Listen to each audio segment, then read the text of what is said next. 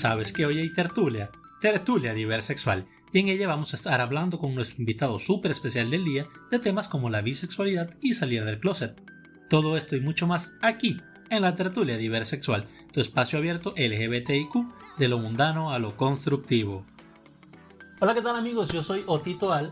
Bienvenidos todas y todas a esto que es la tertulia diversexual de lo mundano a lo constructivo, un espacio abierto para conversar, compartir y explorar la sociedad LGBTIQ y estamos el día de hoy desde Maracaibo, Venezuela, con un invitado bastante especial. De hecho, es uno de nuestros aliados que está participando el día de hoy, nuestros aliados de la comunidad Vi Venezuela, la cual por supuesto como siempre pueden encontrar en Telegram. Es una comunidad que ya tiene algunos meses funcionando y desarrollándose poco a poco. Eh, buenos días, Homer, ¿cómo estás? Hola, Otito, ¿cómo estás tú? Muy bien, muy bien. Eh, bueno, hoy la entrevista va a ser un poco diferente ya que como tú eres, digamos, un participante activo, eres administrador de la comunidad Vi Venezuela, me gustaría que empecemos eh, en esta ocasión conversando un poco de la comunidad. Así las personas que no están en la comunidad pero que pueden escuchar y participar en este espacio conozcan un poquito más, sobre todo por ustedes como aliados nuestros, que siempre los estamos nombrando, nombrando, y bueno, quizás alguien quiere conocer un poco más sobre esto. Cuéntame, ¿qué es esto de la comunidad Vi Venezuela? Bueno, Vi Venezuela es una comunidad que se creó a mediados de este año, 2020, a causa de, de la pandemia, con la finalidad de entretener al público, de ayudar a, también a que la sociedad venezolana pueda incluir muchas tendencias sexuales que hoy en día eh, son reprimidas como por ejemplo la tendencia sexual gay, eh, la bisexualidad, eh, los intersexuales, entre, otros, entre otras tendencias. Ok, está muy bien. Y es, es importante que lo que estás comentando, que engloba, digamos, eh, varias orientaciones sexuales, es decir, es multidiverso, porque usualmente tendemos a solamente a, ver, pensar, a considerar sobre los gays o las lesbianas. Cuando eh, la parte de la sexualidad es súper diversa con diferentes orientaciones. Eh, y bueno, que ustedes las incluyen, a pesar de que el nombre de la comunidad es Pi Venezuela. Son incluidas, respetadas y, participan de la comunidad. ¿Es así? Exactamente, así como tú dices. Se empleó la palabra Vi Venezuela porque eh, queremos ir erradicando lo que es la homofobia y la bifobia en la sociedad venezolana. Este, hay muchos homosexuales que todavía no se aceptan. Y Vi Venezuela viene siendo como una ventana para que ellos puedan incluirse y poco a poco ir, ir ganando ese amor propio que les falta, ¿verdad? Entonces, este, Además que la comunidad bisexual es invisible ante la sociedad, eh, también ellos pueden aportar, ¿ya? Eh, muchos conocimientos, mucha información, pueden participar, son bienvenidos. Todas las tendencias sexuales son bienvenidas a Vi Venezuela. No discriminamos, eh, somos una comunidad que le damos oportunidad a todos. y bueno, eh, poco a poco vamos a ir creciendo como, como comunidad. Perfecto. Bueno, me está pareciendo que alrededor de esto podemos desarrollar la entrevista. A pesar de que, bueno, como, como producción ya hemos desarrollado algunos temas. Eh, sabíamos que tú eras administrador. Y bueno, intuíamos un poquito de qué iba la cuestión, así que hemos preparado unas cositas interesantes sobre todo alrededor de esto. Bien interesante lo que dices de que a veces eh, esta parte de los bisexuales es un poco como que invisible, ¿no? Usualmente tiende la gente a, a, polarizar sobre, bueno, o eres gay o eres lesbiana. Y a veces las otras, eh, las otras subculturas o las otras orientaciones sexuales son dejadas a veces al margen, ¿no? Y bueno, en oportunidades anteriores también, en una entrevista que, que hicimos hace poco, una chica bisexual, eh, ella nos daba una... nos comentaba parte de lo que, de lo que le sucedió a ella. ella empezó a explorar su bisexualidad y aceptarla eh, mientras estaba en la universidad cursando sus estudios. Entonces, bueno, claro, ella, digamos, cuando, cuando está en, en esta onda de sus estudios en la universidad, ella tiene una novia. Bueno, obviamente la relación terminó y tiempo después ella comenzó una relación con un chico. Entonces la gente quedó un poco como descolocada, ¿no? Y vamos a eso que tú estás comentando, de que quizás la parte bisexual es esa parte un poco invisible de la cuestión. Bueno, como te estaba diciendo, eh, hay muchas personas que catalogan la orientación sexual de las personas. O sea, porque una persona tenga una tendencia sexual homosexual no quiere decir que sea bisexual, ¿ya? Eh, como tú me estabas diciendo, que la chica tenía una pareja mujer. Correcto. Y después tuvo una pareja hombre. Entonces ya la gente quedó así como que a la expectativa. Y bueno, ¿qué pasó aquí? ¿No? Entonces resulta que, o sea, ¿por qué no le pueden gustar los dos sexos? ¿Ya? Lo que pasa es que la gente enfrasca. Bueno, como tú tuviste una relación con una muchacha, ya tú eres lesbiana. Sí, eh, es. Si mal no, no recuerdo, me disculpa si, si estoy equivocado.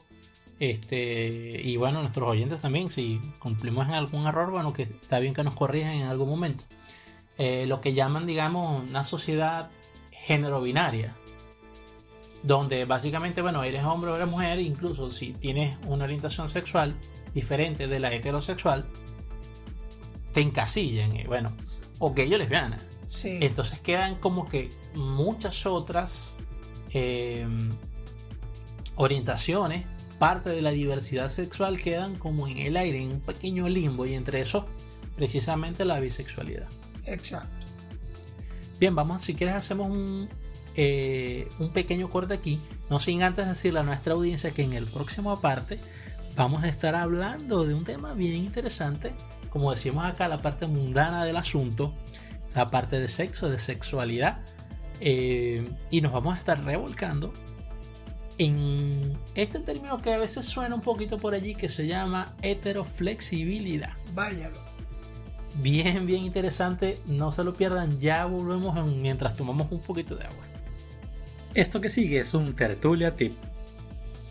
Todos conocemos la bandera arcoíris de la diversidad y el orgullo LGBTIQ, pero ¿sabías que fue creada en la ciudad de San Francisco en 1978 por Gilbert Baker, el cual la diseñó como un símbolo de esperanza y liberación? El diseño que usamos actualmente y que está universalmente aceptado es de seis franjas de igual grosor, con los colores rojo, naranja, amarillo, verde, azul y morado o púrpura lavanda pero el diseño original de la bandera contaba con dos franjas adicionales, para un total de 8. Adicionalmente a los colores que ya hemos nombrado, la bandera contenía el color rosa y el color turquesa. Y si no lo sabías, pues ya lo sabes. Bueno, vamos a continuar entonces con nuestras secciones, ya entrando bien en el tema, en la estructura de lo que es nuestro programa. Hablar sobre el sexo y la sexualidad en particular, como les habíamos comentado, sobre ese término que a veces suena por ahí, que es la heteroflexibilidad. Estamos con, con Homer, el día de hoy estamos desde Maracaibo, Venezuela, en una presentación especial. Homer es un hombre bisexual. Y bueno, ¿qué me puedes contar? ¿Has escuchado el término? ¿Te suena de algo? ¿Lo has visto por las redes? ¿De qué va este rollo? Bueno, eh, la heteroflexibilidad, ¿verdad? Eh, realmente es lo que está normalizado. Está normalizado en la sociedad, en la sociedad mundial. La heteroflexibilidad, ¿no? Entonces, este, ¿qué sucede? Que la sociedad ya tiene un constructo de que los heterosexuales son los normales. Correcto. Los bisexuales ya ahí entran en el campo de la normalidad. Pero resulta que no es así, como la gente piensa. ¿Por qué? Porque ahora este, la ciencia eh, ha demostrado, ¿verdad? Por medio de, de muchos análisis, muchas investigaciones, ya que la homosexualidad, la bisexualidad no es una normalidad, es algo más es un gusto que tiene la persona, un gusto de más. ¿Ya? Somos diversos, somos diferentes, inclusive se puede ver hasta en los animales. Correcto. Hay muchos animales que son homosexuales, ¿ya? Y ellos no viven con discriminaciones, no viven con prejuicios, viven su vida normal, tranquilo. Y yo pienso, ¿por qué las personas no pueden ser así? Tienen que estar encasillando, tienen que estar discriminando. Sí, como, como tallados, etiquetados de alguna manera. Bueno, este es así, este es asado. Exactamente. O sea, yo no te puedo a ti discriminar porque te guste el pollo y no te guste la carne. Ya. Si te gusta el pollo y la carne, ¿por qué no? ¿Por qué no te puede gustar? Correcto. ¿Ya? Entonces hay muchos padres que, este, que castigan, que golpean a sus hijos porque, ah, porque tiene una relación con el amigo. O tiene una relación bisexual, o tiene una relación homosexual. Pero resulta que cuando él lo lleva al, al psicólogo, al especialista, a quien tiene que ayudar es al papá. Correcto. El que, tiene, el que tiene que tener la ayuda psicológica es el papá, no es el hijo. Bueno, de esto se trata un poco, digamos, eh, eh, este tipo de programas, este tipo de medios que estamos haciendo acá.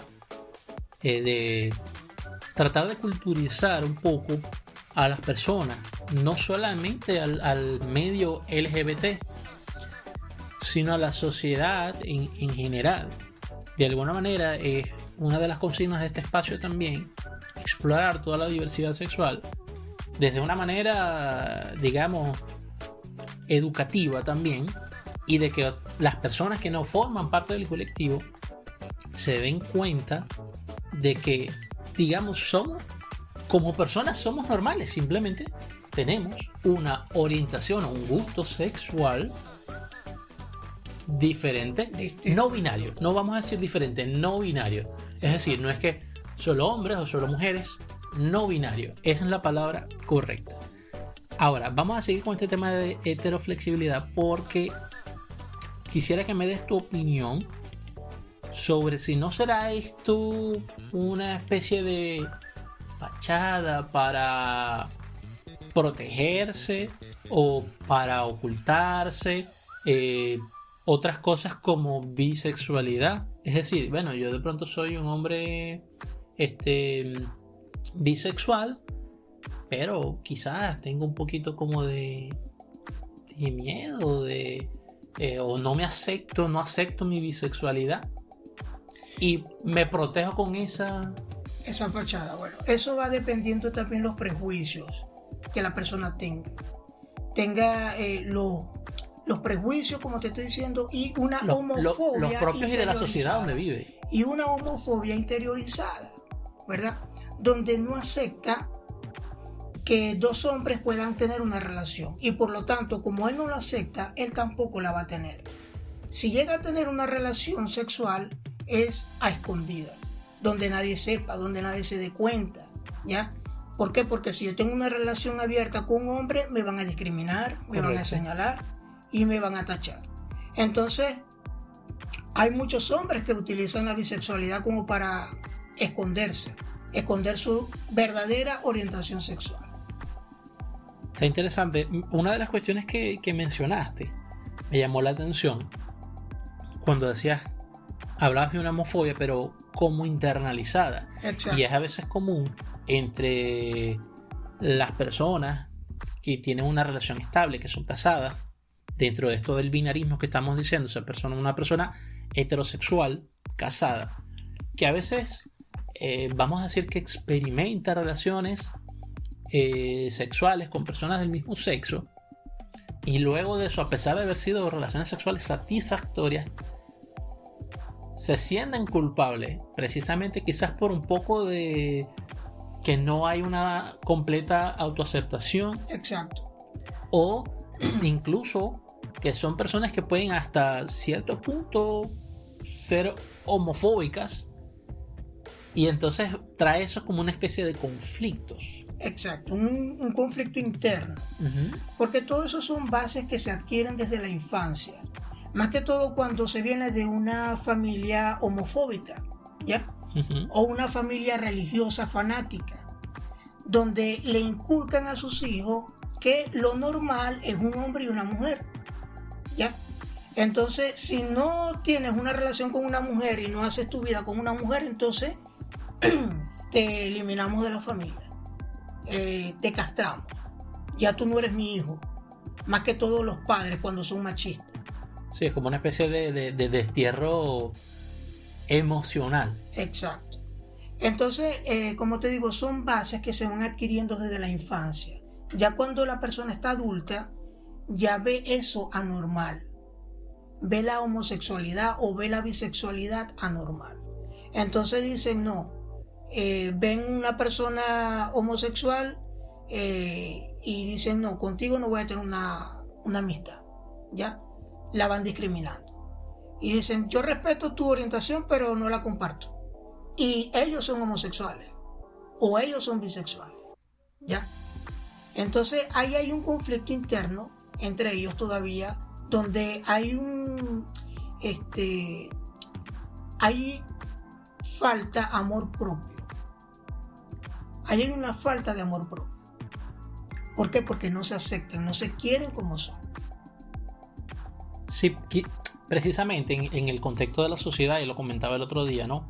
Eh, sobre todo en el ámbito, digamos, latinoamericano, vemos ahorita de pronto en Europa, en Norteamérica, donde hay una, aceptación un poco más amplia o una pseudo aceptación. A veces, mm, debido a que vivimos en, un, en un mundo entre comillas globalizado y bajo una, a mi parecer, un poco una falsa cortina de lo políticamente correcto, todavía en Latinoamérica somos extremadamente machistas. Entonces ocurren estas cuestiones de que incluso a veces teniendo una orientación sexual no binaria, es decir, no heterosexual, puede darse la homofobia dentro del mismo colectivo. Pero eso lo vamos a dejar más adelante, no nos adelantemos mucho. Cuéntame. Eh, dentro de esto de, del colectivo LGBT, seguramente algunas personas habrán escuchado que hay algunos eh, algunas subculturas, ¿ok? Margen aparte de lo que es las diferentes eh, orientaciones sexuales, gay, lesbiana, este, los bisexuales, los transgéneros, todas esas, esas cosas. Hay otras subculturas. Tú te identificas dentro de ese espectro con alguna en particular y quisiera que me comentaras el por qué. Eh, ¿A qué subcultura más o menos te refieres? Bueno, eso, es lo que quiero que tú me digas. Y bueno, eh, precisamente quisiera que me compartieras el, por qué te, identificas con, alguna. Ya hemos dicho que eres un hombre bisexual. Y bueno, si, por ejemplo, eh, una de las quizás más extendidas pueden ser los osos. Están, digamos, los hombres que son un poco más musculosos este, etcétera. Pues quizás en, el ámbito femenino están las chicas lesbianas con una expresión eh, de género muy femenina y están unas chicas lesbianas con una expresión de género quizás un poco más andrógina. A ese tipo de culturas me refiero en este momento. Ok, bueno, yo me identifico con, con, la, con la tendencia eh, Osuna. Ok. ¿Ya? Eh, me agrada ese tipo de, de su cultura, como lo mencionaste ahorita, porque me parece que no hay discriminación. Pienso que la comunidad Osuna eh, expresa ya todos sus gustos sin necesidad de, estar señalando ni discriminando. Entonces, pienso que hay, hay mucha amistad con respecto, hay mucha unión con respecto a esta comunidad osuna. Me identifico bisexual porque me gustan los hombres, me gustan las mujeres. ¿Ya? Em, yo clasifico la bisexualidad también dependiendo lo que son las inclinaciones sentimentales y amorosas. Por lo menos hay bisexuales hombres que prefieren el sexo con mujeres. y con los hombres de vez en cuando. ¿Ya? Hay muchos de estos hombres que se hacen llamar heterosexuales o heterocuriosos. Pero resulta que al tener sexo con una mujer ya lo hace bisexual y con un hombre también. ¿Ya? Ok. Ya lo hace bisexual. Entonces, este, lo que pasa es que ellos se encasillan dentro de esa, eh, de esa tendencia heterocurioso para, eh, para no ser señalados ni discriminados, ¿ya? Entonces, este, yo clasifico esta tendencia como bise love woman. Bisexuales que se enamoran o aman a las mujeres. Está interesante, eso no, lo había escuchado, yo no lo había escuchado nunca, pero está súper interesante. Quizás de pronto en alguna otra tertulia nos sentamos a conversar al respecto. Y esto clasifica tanto para hombres como para mujeres. Ahora está el otro polo, el otro polo muy distinto que es el Love Man, que son las personas que tienen afecto, tienen una inclinación sentimental mucho más profunda hacia los hombres que hacia las mujeres. Sin embargo, tienen sexo con los dos. Ok, perfecto. Bueno, vamos a avanzar en nuestro programa y en la siguiente parte vamos a estar conversando sobre cómo salir del closet. ¿Te parece? Perfecto. Bien, vamos a hacer una pequeña pausa, nos tomamos un poquito de agua, un poquito de café y seguimos en esta tertulia. Esto que sigue es un tertulia tip. Hablando de la bandera arcoíris de la diversidad sexual, ¿sabías que cada color de la bandera tiene un significado y esto es así desde su diseño e intención original en 1978. El significado de los ocho colores originales de la bandera son los siguientes: rosado, sexo, rojo, vida, naranja, sanación, amarillo, luz del sol, verde, naturaleza, turquesa, magia y arte, índigo o azul, serenidad y violeta, el espíritu.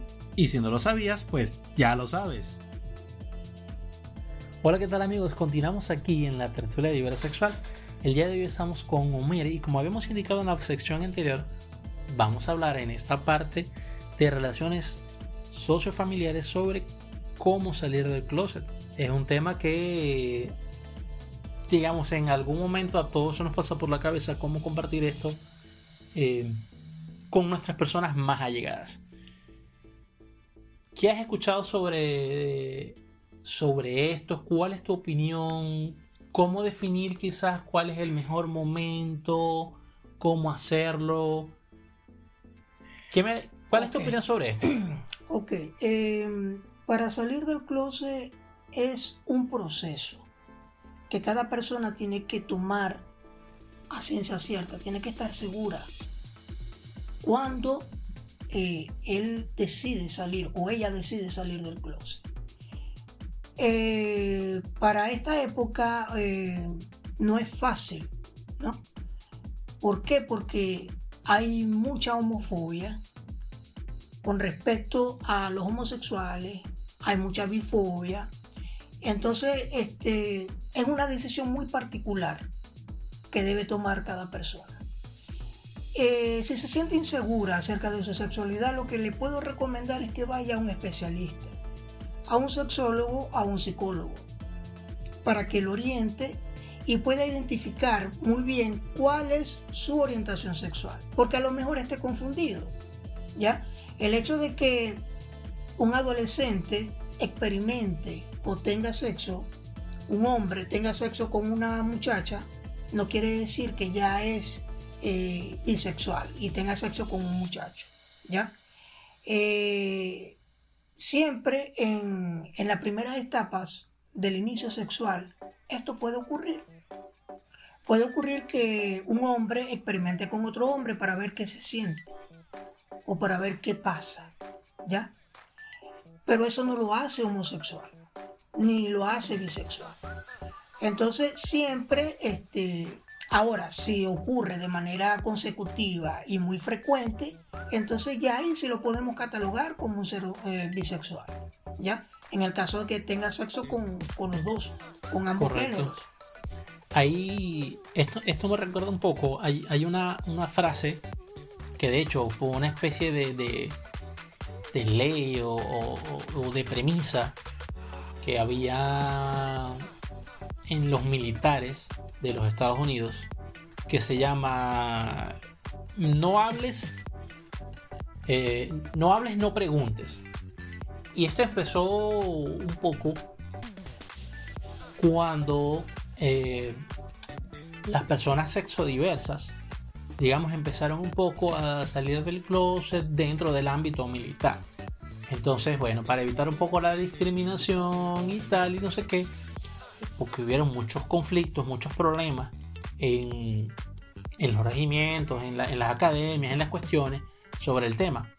Entonces, para evitar un poco eso, se creó esa ley, que tampoco es perfecta, ni mucho menos, pero es, no hables, no preguntes. Es decir, yo no te pregunto a ti cuál es tu orientación sexual y no necesito que tú me lo digas, o sea, mientras quede ahí en secreto. Pero esto es algo que quizás en general, no solamente en el ámbito militar, pueda afectarte a largo plazo a algunas personas que sean más sensibles, más susceptibles a nivel emocional. Y es como que complicado porque tienes todo allí, entonces al digamos al no liberar esa presión, como que te sientes obligado a, cumplir todo el, estereotipo que dicta la sociedad eh, de, ser así, de tener, en el caso de los hombres gay, tener una novia, en el caso de las chicas lesbianas, este, tener un novio que sea de buena familia, los estudios, no sé qué, y todo. ¿no? Es decir, como que muchas veces eh, no sé si, si lo ves de una manera similar, como que nuestro entorno familiar no nos ve o no nos acepta como individuos sexuados. Y entonces como que, bueno, parte por allí también, es como que ese conflicto, em, empieza un poco ese conflicto, ¿no? Primero, empezando de que no nos ven como individuos sexuados, y luego, como que, bueno, al estar fuera del, de ese código género binario, por así decirlo. Entonces, bueno, quedamos en el limbo completo. Bueno, este, te comento que en la familia, por lo menos cuando viene un bebé al mundo, siempre se idealiza. Los padres tienden a idealizarlo. Si es varón, entonces, ah, es varón, entonces ya automáticamente eh, ese niño tiene que tener una novia cuando crezca. ¿ya? Entonces van colocando, ya le van colocando al, niño, a su hijo, eh, unos patrones, ¿no? Una conducta, no, tú eres un varón, tienes que comportarte como tal y te tiene que gustar las niñas, ¿ya? Entonces, ¿qué pasa? Que si ese niño crece y se hace homosexual o viene ya con la homosexualidad, entonces este, ahí hay un un fracaso interno para el padre. Dicen, bueno, ¿en qué fallé yo? ¿Por qué el hijo me salió así? ¿Por qué el hijo tiene que ser así si yo lo crié de una manera? ¿Ya? Entonces, ahí hay un conflicto interno entre los padres porque dicen, bueno, ajá, somos los culpables, pero resulta que ellos no son culpables de nada. Correcto.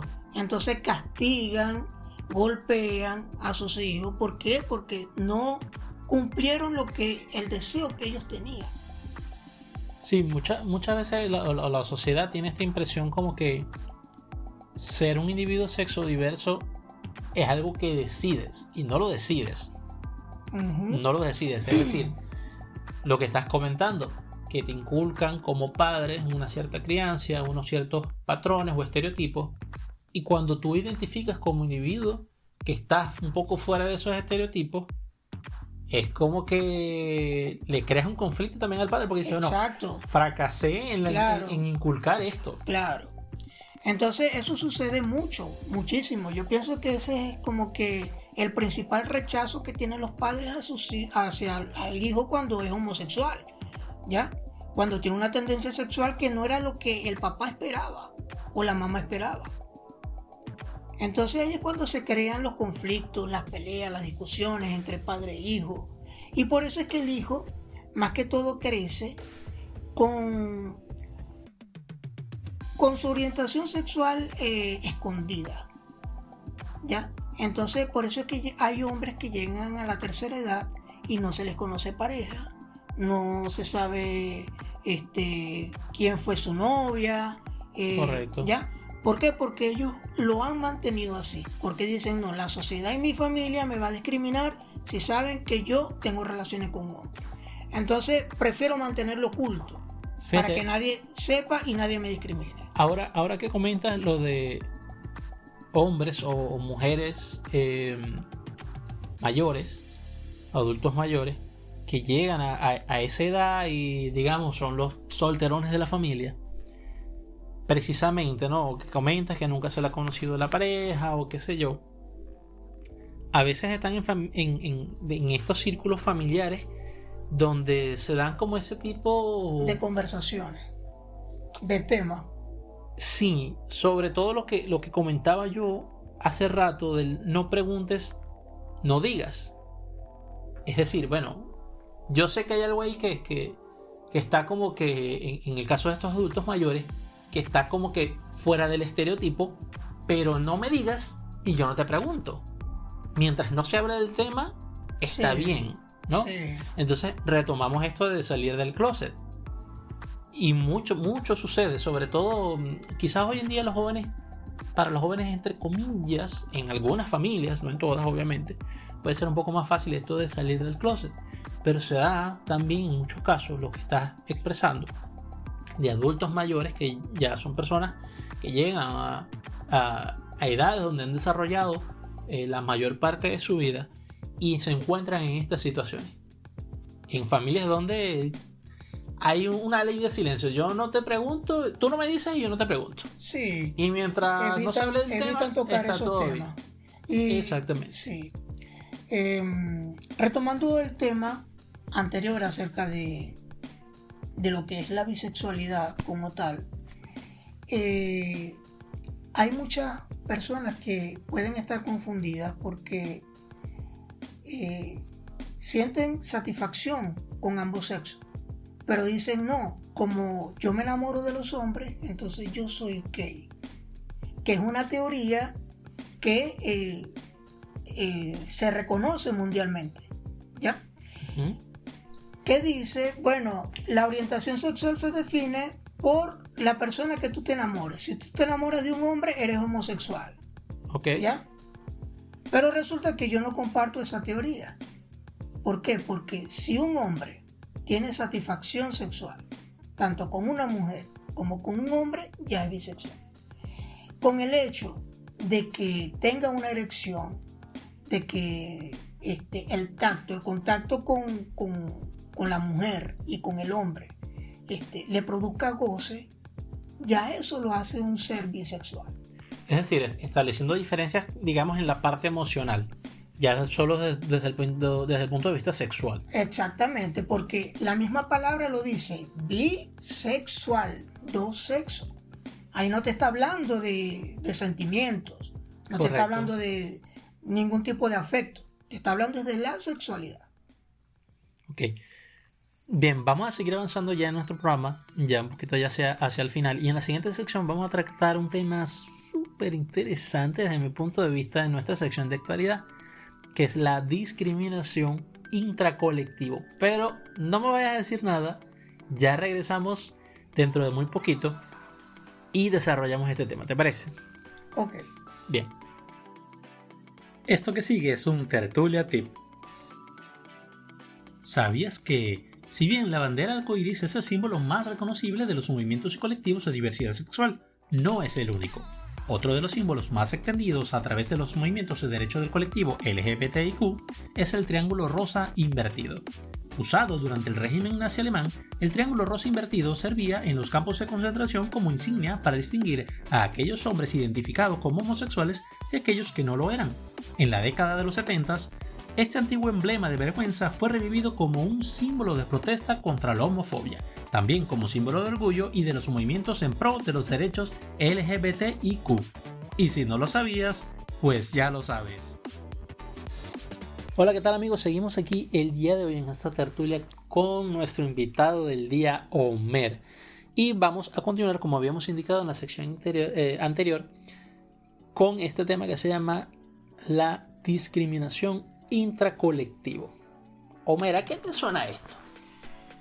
me suena a una homofobia que existe todavía en la sociedad, ¿verdad? Eh, que discrimina, que señala, solamente por tú tener una orientación sexual distinta a la de ellos. Entonces, hasta hay homosexuales que sufren de homofobia interiorizada y rechazan a los demás homosexuales. ¿Ya? Hay como que un cierto odio, una cierta discriminación. ¿Por qué? Porque ellos no se quieren a sí mismos. Entonces, como no se quieren a sí mismos, no van a querer a otros seres iguales a ellos. ¿Ya? No estoy hablando de manera generalizada. Es posible que hayan homosexuales que sí tienen una buena autoestima, ¿ya? Este, que haya, que exista un amor propio. Pero este, se ven casos donde el homosexual señala al otro y dice, no, este, ve, cómo se comporta, ve cómo habla, ve cómo camina, ve cómo piensa. Yo no pienso de esa forma, pero lo piensa, mas no lo dice y lo manifiesta en forma de rechazo. ¿Ya? Sí, eso es muy común, incluso por lo menos cuando quizás es uno de los casos más típicos, eh, por ejemplo, con, las personas que, son estilistas, eh, que se dedican al arreglo del cabello, que tienen una quizás una expresión de género un poco más femenina, entonces es el típico ahí va la loca. Sí, es como un estereotipo que dice, bueno, ya como tú eres estilista, entonces ya tú debes ser gay, ¿ya? Sí. Ya tú eres homosexual. Entonces ya lo catalogan de esa forma. Entonces, como tú eres estilista y eres gay, entonces yo no tengo una amistad contigo. ¿Por qué? Porque eh, se le puede pegar eh, lo que tú tienes, se le puede pegar a un familiar mío. O se me puede pegar a mí, en el caso de que yo sea heterosexual. Claro, cuando hablamos de intracolectivo ya de pronto serían como que eh, digamos, algún colectivo sexo diverso, quizás discriminando a otro, o dentro de su mismo, este, dentro de su misma subcultura, a otros miembros.